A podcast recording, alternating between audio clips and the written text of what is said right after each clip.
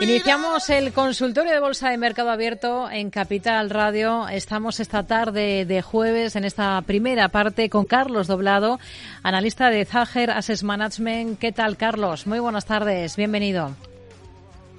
Hola Rocío, buenas tardes, ¿cómo estás? Muy bien, bueno, vamos a ir enseguida a resolver dudas de, de, oyentes, vamos a mirar a valores concretos. Estamos hablando mucho de banca en estos últimos días, han presentado resultados récord las entidades de nuestro país. Ahora le pregunto por el sector financiero en concreto, pero antes, un poquito eh, de visión general de cómo están las cosas. Hemos terminado ya el primer mes del ejercicio. Eh, ¿Qué está vigilando especialmente Carlos Doblado ahora? Bueno, cuando el mercado está claro, uno intenta no vigilar demasiadas cosas, que al final acaba equivocándose de tanto mirar, ¿no? Te voy a comentar un poco lo que comentaba ayer en el, en el canal de Telegram que, que, he sacado últimamente, estoy de cambios. Sí. Y entre esos cambios está este canal de Telegram que, que, he abierto hace dos o tres semanas.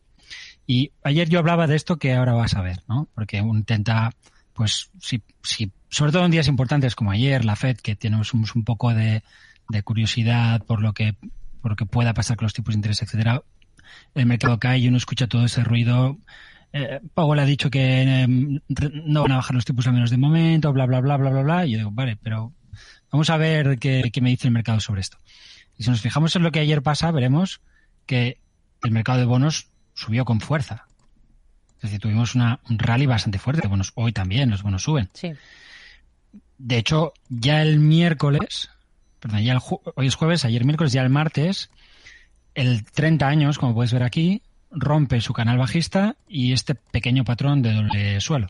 Este canal bajista es una bandera clara de continuidad respecto a un impulso muy grande que se da entre el octubre y finales del año.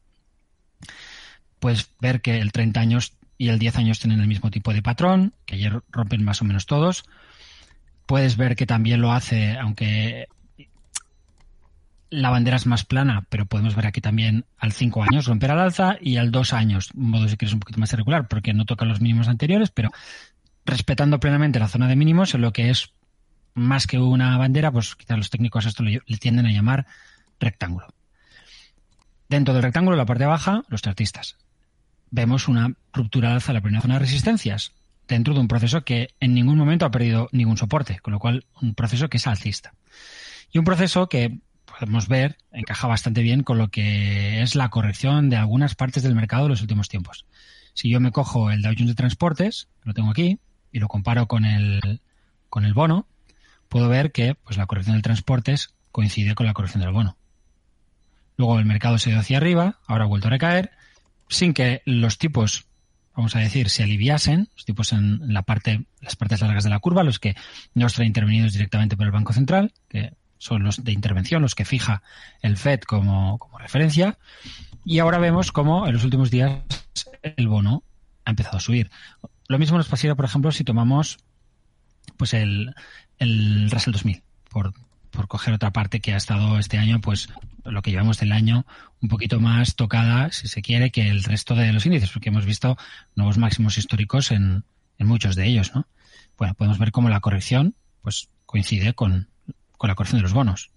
El mercado empieza a subir, los bonos no están subiendo y ahora ya los bonos suben. El movimiento anterior es prácticamente, son dos gotas de agua, podemos ver todo el proceso. Y en cada parada, por ejemplo aquí podemos darnos cuenta cómo el, el Russell se para. ¿Qué hacen los bonos? Corrigen. El Russell se impulsa. Luego el Russell se para. ¿Qué hacen los bonos? Se paran. El Russell vuelve a subir. ¿Qué hacen los bonos? Vuelven a subir. Es que cada corrección y cada impulso, hasta hace algunos días se han ido perfectamente sincronizados. Bueno, yo entiendo este movimiento como algo positivo para la renta variable. Ayer todo el mundo habla de que los tipos de interés X, pero el mercado de bonos lo que hace es justo lo contrario, es decir, aliviarse. Evidentemente, si los tipos a 10, a 30, a 5, a 2, todos bajan, es porque el mercado descuenta que los tipos van a bajar. Y eso es lo que importa, no si van a ser dentro de un mes o dentro de tres meses. ¿Qué más ha pasado? Pues destacaría el rally que estamos viendo hoy del que ayer ya, ya, lo intenta tener, pero finalmente se viene abajo. Podemos ver la ruptura de directriz bajista y el movimiento al alza fuerte de hoy del oro. Este movimiento está muy relacionado con los tipos de interés. Podemos ver cómo todo ese movimiento pues permite más o menos salvar aquí una línea de tendencia. especie de triángulo, llámale como quieras, una consolidación muy normal después de este proceso de ida y vuelta en una zona de resistencia histórica como son los 2100. Si el oro no se cae con un riesgo como este, es que no se quiere caer. Es mi idea. Yo tengo una posición desde hace muchísimo tiempo y, me siento muy confortable incluso en esta zona de super resistencia. Pero el oro viene bastante correlacionado con los tipos de interés de hace bastante tiempo, lo cual se alivia.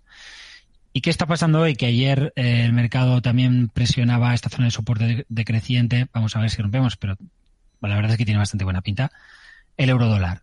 Podemos fijarnos en la vuelta en un día que está teniendo hoy el euro dólar, justo sobre ese soporte descendente, lo que parece una cuña. Una, una cuña es una pauta de continuidad, es decir, es una pauta que está corrigiendo una tendencia de orden superior. Esa tendencia de orden superior es alcista, claramente. Luego podemos ver otra pata bajista dentro de un lateral y un movimiento alcista principal. Con lo cual, esto podría ser una gran corrección y entonces esa gran corrección hay diferentes etapas. Esta podría estarse culminando. Si el eurodólar rompe la zona de 1,09, eso sería bastante positivo para el eurodólar, o sea, para el euro en este caso, y también entiendo para la renta variable, porque es una de las correlaciones fuertes que viene manteniendo el mercado desde hace año y medio, cuando en octubre, más o menos, septiembre-octubre del 2022, hace suelo. Obviamente eso puede coincidir con una etapa de bolsa un poco débil, con correcciones, como vimos ayer. Pero es difícil que ese tipo de movimientos estén sugiriendo, mm, vamos a decir, algo más que un simple ajuste de corto plazo por sobrecompra, por cualquier cuestión que suele llamarse técnica, aunque a mí no me gusta la palabra, lógicamente, como analista técnico que soy. Porque a veces decimos, bueno, es una corrección técnica, como no tiene explicación. Bueno, los técnicos no buscamos explicación, con lo cual ninguna corrección sería técnica y todas lo serían a su vez. En cualquier caso, para mí, el proceso de correlación que podemos considerar fuerte, ahora mismo está en los bonos, un poco menos en el euro dólar, pero en el proceso de medio plazo yo diría que está más en el euro dólar que los bonos. Entre otras cosas porque el euro dólar también tiene mucho que ver con lo que pasa con los tipos de interés. Y ver todo eso del lado alcista, para mí tiene más fuerza que el que ayer, después de que el S&P 500 marcara un máximo histórico, pues tengamos una corrección, aunque sea la más grande que hemos visto en el año. Bueno, pues no, sé. Hay muchas correcciones fuertes y la más grande del año, pues lo es hasta que viene otro más grande. No me parece que estemos viendo nada, nada especialmente preocupante. Así que no me, no me comería mucho la cabeza con esta corrección. Si, si dura, pues paciencia.